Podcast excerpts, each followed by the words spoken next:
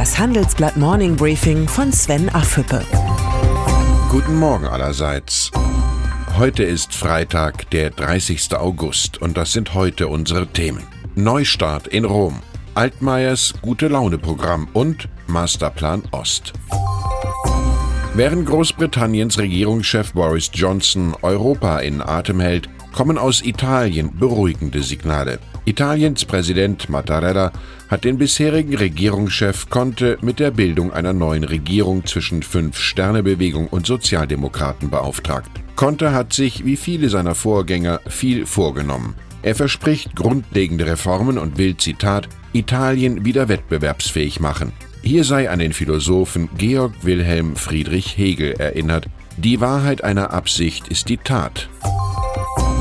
Die schwache Konjunktur hinterlässt weiter Spuren am deutschen Arbeitsmarkt. Die Zahl der Arbeitslosen ist im August im Vergleich zum Vormonat um 44.000 Menschen auf 2,3 Millionen gestiegen. Eine solche Zunahme in einem August hat es seit Beginn der Statistik im Jahr 1991 nicht gegeben.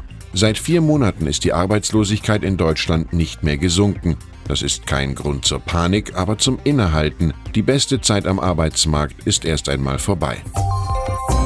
Von Ludwig Erhard weiß Peter Altmaier, dass Wirtschaft zu 50 Prozent Psychologie ist. Und deshalb umgarnt der Wirtschaftsminister den deutschen Mittelstand mit einer verheißungsvollen Strategie.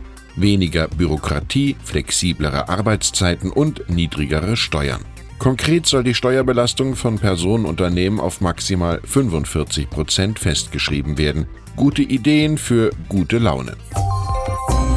Im Folgenden hören Sie eine kurze werbliche Einspielung. Danach geht es mit dem Morning Briefing weiter.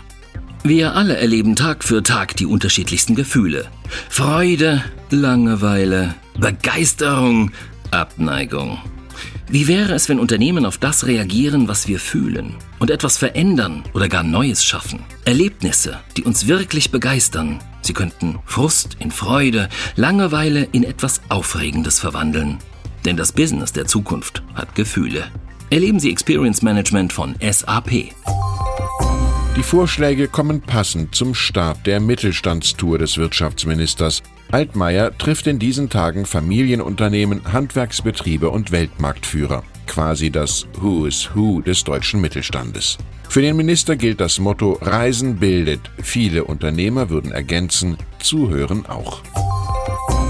Fachkräftemangel, Überalterung, Strukturschwäche. Die Situation in den neuen Bundesländern ist auch 30 Jahre nach dem Mauerfall mindestens herausfordernd. Während sich der ökonomische Abstand zwischen Ost und West über lange Zeit verringerte, drohen jetzt mehr und mehr ostdeutsche Regionen den Anschluss wieder zu verlieren. Kurz vor den Landtagswahlen in Brandenburg und Sachsen geht die Handelsblatt-Titelgeschichte der Frage nach, ist der Osten noch zu retten?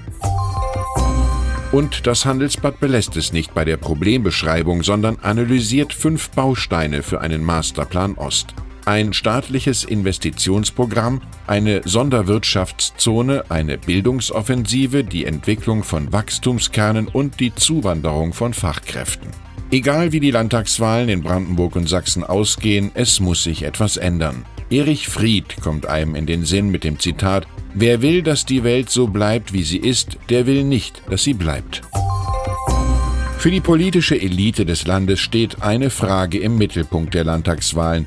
Steigt die AfD zur stärksten politischen Kraft auf? Die Demoskopin Renate Köcher sieht die AfD als Zitat Sammelbecken der Enttäuschten. Sie ist die Geschäftsführerin des Instituts für Demoskopie Allensbach zu den Gründen für die Stärke der rechtspopulistischen Partei in den neuen Bundesländern sagt sie im Gespräch mit dem Handelsblatt, Weite Landstriche haben mittlerweile das Gefühl, keine Zukunft mehr zu haben, weil sich dort die Einschätzung verfestigt hat, dass die eigene Region für junge Leute nicht attraktiv ist. Das Interview ist Pflichtlektüre für alle, die Ostdeutschland besser verstehen wollen.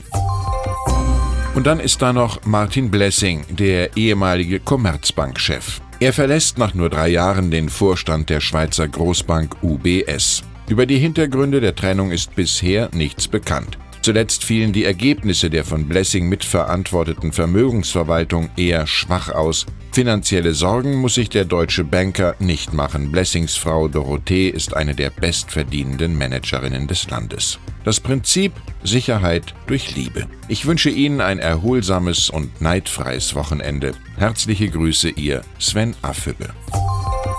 Hören Sie nun noch unsere Highlights der Woche. Unsere Persönlichkeit der Woche ist Herbert Heiner, der ehemalige Adidas-Chef. Er wird neuer Präsident des FC Bayern München als Nachfolger seines Freundes Uli Hoeneß. Metzgersöhne unter sich. Die Zahl der Woche ist 45,3 Milliarden. Trotz der Konjunkturflaute erzielte der deutsche Staat im ersten Halbjahr 2019 einen Überschuss von 45,3 Milliarden Euro. Und das Zitat der Woche kommt von Olaf Scholz, dem Bundesfinanzminister, zur Bildung der neuen Regierung in Italien. Ich freue mich, dass die Regierungskrise in Italien jetzt wohl zu Ende geht und nun eine stabile und neue progressive Regierung ans Ruder kommen kann.